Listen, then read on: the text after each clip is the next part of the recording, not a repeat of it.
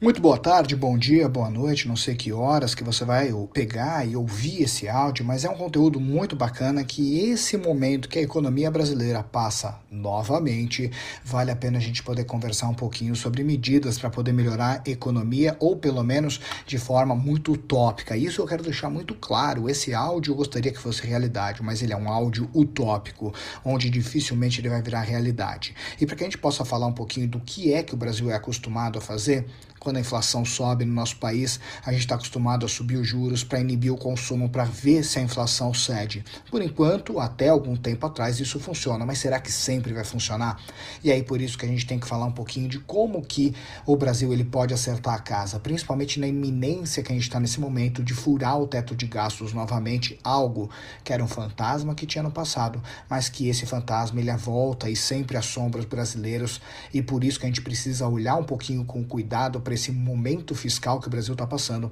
tão delicado, porque do jeito que as coisas vão, provavelmente a gente pode voltar ao princípio dos anos 80 e pode passar por mais uma década perdida. Como que você conserta o Brasil? Como que você coloca o Brasil nos eixos? E esse é um áudio que veio através de uma pergunta de uma das pessoas que acompanha nossas mídias sociais, onde ele foi, simplesmente ele colocou como que a gente consegue criar um caminho de prosperidade, um ciclo virtuoso para o mercado brasileiro. E por isso que a primeira coisa que a gente tem que olhar é corte de gastos públicos. Quando você passa a ter um país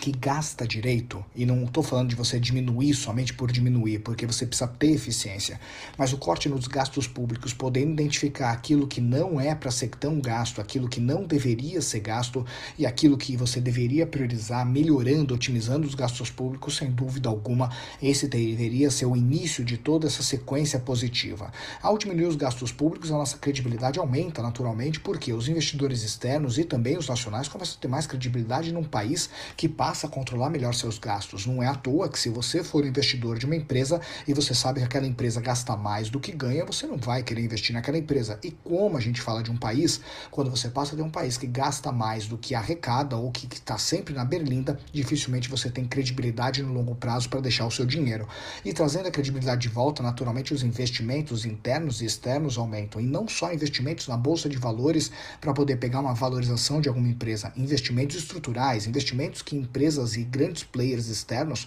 podem vir para o país e colocar dinheiro em estradas, em hidrelétricas, em coisas que fiquem, ou seja, que você não consegue em qualquer resfriado pegar, vender tudo e ir embora. E esse é o dinheiro que nós precisamos para o nosso país, investimentos que ajudem na estrutura dele. Aumentando a estrutura, naturalmente você melhora a economia, você passa a deixar a economia mais eficiente, os empregos são gerados, porque você tem mais obras, você tem mais alternativas de crescimento, você tem mais caminhos para o país crescer e não só dinheiro especulativo ativo. E os empregos sendo gerados, naturalmente, você passa a colocar mais renda no bolso das pessoas que podem gastar mais. E a consequência disso é um PIB crescente, onde você passa a ter um consumo maior, você passa a ter um empreendedorismo maior, porque é demanda e oferta. O consumo maior gera uma necessidade maior e o empreendedorismo cresce. Crescendo as empresas, geram mais empregos, você entra num fluxo super positivo, onde o PIB ele passa a ter uma pressão positiva para crescer, porque o consumo interno aumenta e não só o consumo interno aumenta, mas a necessidade de empreendedorismo também aumenta. E por consequência, quem acaba se beneficiando muito é o governo, porque o governo tem os impostos.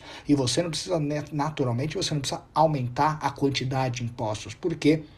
incentivando esse fluxo, você consegue aumentar a arrecadação, porque os impostos estão aí, ISS, ICMS, PIS, COFINS e etc. E aumentando essa arrecadação, naturalmente você passa a criar um ciclo ainda mais positivo, pensando como governo. Essa confiança, esse dinheiro e toda a entrada de capital que você tem, você passa a ter uma queda no dólar. Por quê? Porque mais investimentos de fora, e hoje tudo é monetizado via dólar, você passa a ter uma queda. E também você tendo uma entrada maior de dólar, você passa também a ter um efeito positivo positivo na inflação, porque você tem menor pressão na inflação, para você não ter a saída de recursos, você não ter escassez de recursos e naturalmente com essa inflação cada vez melhor e também esse ciclo positivo de produtividade, onde você consegue ter uma demanda e uma oferta equilibrada, porque tem empregos, tem renda, mas ao mesmo tempo o empreendedorismo cresce, a arrecadação cresce, os investimentos estruturais crescem, você passa a ter uma equalização entre oferta e demanda e naturalmente você não tem a escassez de produtos, você não tem a escassez de serviços e aí você acaba acaba gerando realmente uma queda inflacionária, porque a pressão diminui bastante.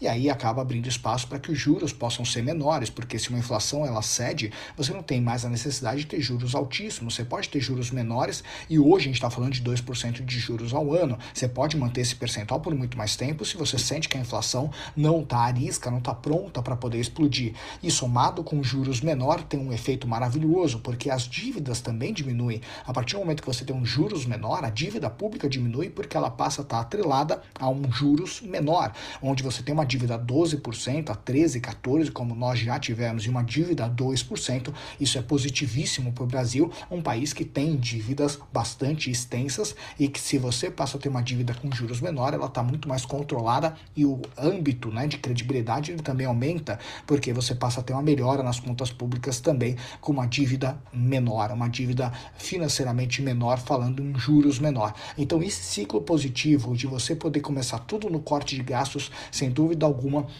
a reforma administrativa que chega nessa quinta-feira uh, para poder ser avaliada, para poder ser aprovada, aí pode ser, quem sabe, um grande caminho para a gente poder ter uma melhora no Brasil e controlando melhor nossos gastos públicos, a gente força menos o departamento fiscal brasileiro e esse é o grande sonho de qualquer brasileiro, porque a gente quer ter um dia um país maravilhoso, mas para ter um país maravilhoso a gente precisa de muita dedicação política para que a gente possa cortar os gastos públicos. Esse é o grande problema do nosso país. Um grande abraço, espero que esse áudio possa ter ajudado você a compreender ainda mais esse universo que para muitos pode ser um pouco complexo, mas depois que a gente começa a entender, a gente fica apaixonado. Um grande abraço.